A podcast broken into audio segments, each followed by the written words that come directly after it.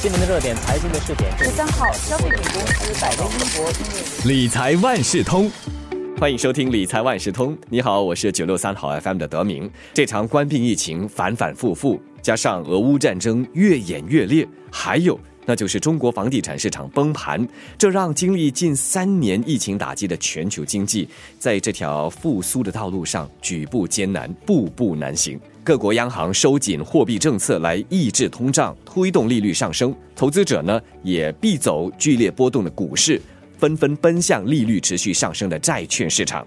面对这个暗淡的经济前景，该脱售股票套现，又或是持守观望呢？这一期的理财万事通，我请华文媒体集团联合早报财经新闻高级记者李慧欣和我们谈一谈，怎么来面对目前投资市场的波动。刚才说到了现在的股票市场剧烈波动嘛，而投资就意味着现金会被套牢一段时间，一些人会担心明年工作可能不保，又或是收入会减少，所以就急着脱售股票来套现。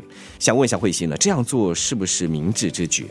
那虽然说股市和债券目前的价格是适合买入的，但是它不适合资金有限，而且有可能在短期内需要用钱的投资者啊？为什么呢？刚才我们都说过了，就是股市它是会回弹的，问题只是说我们不知道什么时候。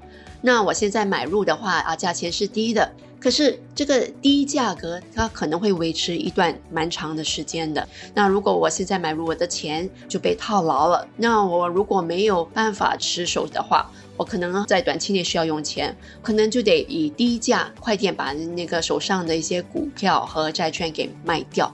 那这样子最后还是会蒙受损失的。那至于一些投资新手，他们可能现金不多，这些人呢可以考虑你每个月。进行小额投资的方式，来慢慢的建立起自己的一个投资组合，这个叫做平均成本法。那么这个方式呢，就是我今天可能是以一块钱这个股价买入。那它可能到了下个月，它的价格可能就变成了八毛钱。那么再隔多两个月呢？啊，它可能已经回升了。那你长此这样下去，再平均下来的话，你是可以以很小的钱，慢慢慢的建立起一个蛮大的一个投资组合的。我们也看到股市和高收益债券价格近来有所下滑，有人就会考虑趁低买入，这是一种好的策略吗？那如果你有能力长期持守，是可以考虑购买大型国际公司的股票，但要确保公司的现金流情况良好，不需要靠借贷来维持经营。那如果经济陷入衰退，啊，这些公司是有能力保持运作，并且在经济复苏时表现强劲的。投资者也可以考虑购买高收益债券。这种债券的票息呢是高达百分之六至百分之七，而且投资期是介于一年到三年。它较不受利率调整的影响。不过你要注意的是，这类债券在经济下滑时出现违约的风险也更高。那最好的办法哈，其实就是购买单位信托。那你要选一个记录良好、基金规模至少十亿元的单位信托。这类大型基金的投资较为多元化，风险也比较低。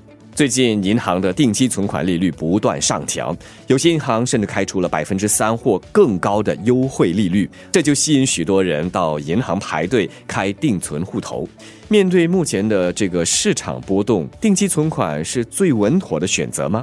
是的，定期存款可以算是最稳妥的一种投资，呃，因为它的风险是比股票和债券都来得低，它是适合喜欢安稳投资的人。但是对于风险承担程度较高的人来说呢，其实还是应该进行多元投资。那为什么定期存款的利率会一直上升呢？那是因为许多国家的中央银行，他们希望能够通过调高利率来抑制通货膨胀。所以一旦通胀的情况缓解以后呢，这些长期定存的利率可能就会回落了。所以，投资者其实应该同时对低、中、高风险的资产呢进行多元投资。他们可以根据自己承担的风险程度来调整这些投资的比重。打个比方，风险承担程度较低的人呢，他们可以购买新加坡储蓄债券，也就是 Singapore Savings Bonds。那么，他们可以锁定十年的高利率。而不是存入只有十二至二十四个月存款期的银行户头。最后，还是想问问慧心，就投资来说，有些什么必须要注意的？要注意的是，新加坡八月份核心通货膨胀率已上升到百分之五点一。那目前的定存和新加坡储蓄债券的利率呢，是不足以对抗长期的通胀情况的。我们现在的利率大概只是百分之三到百分之三点八左右。所以，如果我们的通胀率是高至五点一，它是还没有到那个水平的。另外，就是生活费一直在上升呢。很多人发现钱已经不够用了，所以要注意不必要的开销就尽量减少。